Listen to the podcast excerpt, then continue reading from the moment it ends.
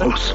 30 años, 30 ha cumplido ya el PRD desde su fundación y quizás se encuentre, o no quizá, se encuentra en la peor crisis de su historia. Saludo, me da gusto hacerlo la línea telefónica Ángel Ávila, integrante de la dirigencia colegiada del PRD, o Ángel, como digo, y a ti no te gusta de lo que queda del PRD. ¿Cómo te va? Buenas tardes.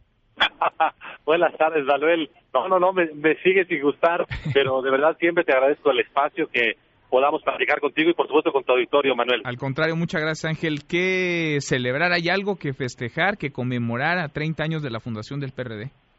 Por supuesto que sí, Manuel. Hay que conmemorar, hay que celebrar los grandes aportes que ha tenido el PRD a la vida pública nacional. Hay que recordar a los más de 800 muertos del PRD que ofrendaron su vida porque hubiera cambios políticos en este país. Gracias a la lucha del PRD, hoy tenemos elecciones más o menos libres, más o menos transparentes. La oposición tiene derecho a estar en los medios de comunicación, hay libertad de expresión.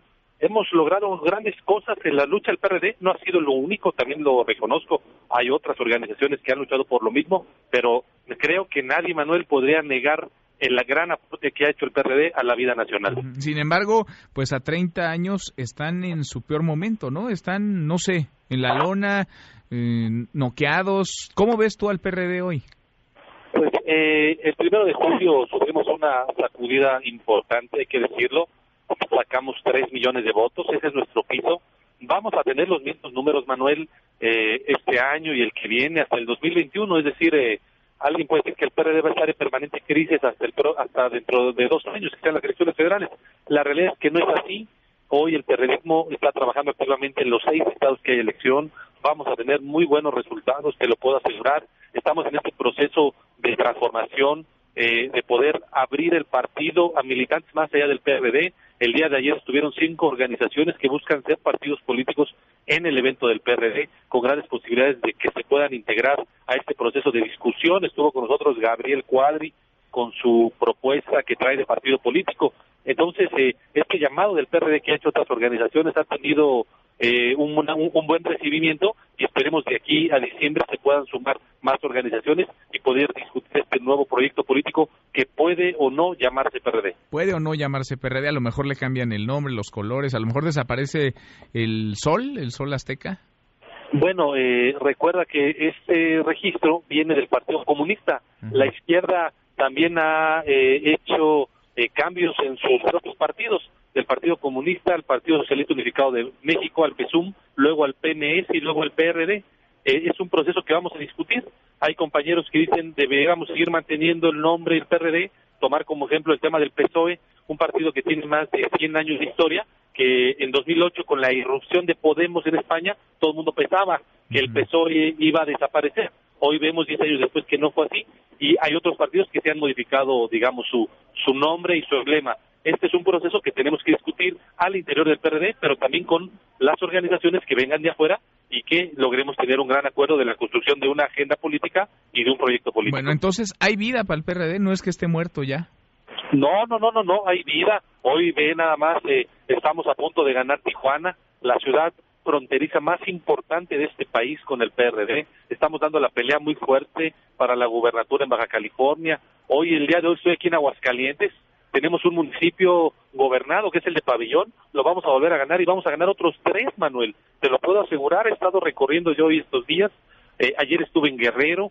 Veo eh, una gran desilusión por parte en Acapulco eh, muchos acapulqueños que votaron por Morena y que hoy ven un desastre en el gobierno y que quieren que regrese el PRD. muy optimista, eh, yo creo que en los partidos políticos no se descarta a nadie y cada elección es diferente, Manuel, y lo vamos a demostrar que podemos levantar y recombrar la confianza ciudadana para el PRD. Oye, una duda, ¿es cierto que ustedes iban a organizar el acto de conmemoración de los 30 años del PRD en la Ciudad de México y les fue negado el permiso del gobierno capitalino? Eh, solicitamos a través de la Secretaría General de Gobierno, Rosa Isela, eh, que nos pudiera permitir utilizar el Teatro de la Ciudad de México. Es un teatro muy bonito, a un lado de Doncel, en la calle de, de Donceles, a un lado de la Asamblea, le caben 800 personas, queríamos hacer un acto muy simbólico. Se nos fue negado eh, porque se supone que había una actividad. Eh, lo pedimos con tiempo de anticipación y bueno, esa fue la respuesta que nos dieron, entonces eh, eh, no nos detuvo eso, fuimos a un hotel de la Ciudad de México a celebrar con nuestra militancia y a poner sobre la mesa un discurso político de cambio y de transformación. Bueno, ¿sí queda alguien todavía en el PRD o ya se fueron todos, Ángel? Quedamos muchos. Hoy se están, hoy las puertas están abiertas. Yo te puedo decir que hoy el candidato a gobernador en Baja California es un militante de Morena que evidentemente ve con desilusión que las propuestas de campaña del observador no están cumpliendo. Hoy hay más violencia, no hay alza en el salario mínimo, las gasolinas no bajan, eh, hoy hay más militares en la calle, o sea, todo lo contrario que dijeron que iban a hacer. Hoy van a regresar muchos compañeros de Morena y de otros lugares al PRD y tenemos que discutir el verdadero fortalecimiento de un partido de izquierda en México que buena falta nos hace. Pues sí, hace falta un partido moderno, progresista, democrático, socialdemócrata en nuestro país. Ángel, gracias como siempre. Como siempre, Manuela, al contrario, gracias a ti. Ese es nuestro reto, crear ese partido que tú bien lo has mencionado. Vamos avanzando y ya dirán los ciudadanos en las próximas elecciones si lo pudimos lograr o no. Te agradezco mucho el espacio, Manuel. Un gran abrazo a ti y a tu auditorio. Al contrario, gracias. Lo veremos y lo seguimos conversando. Saludos, gracias. Gracias, saludos. Mesa para todos.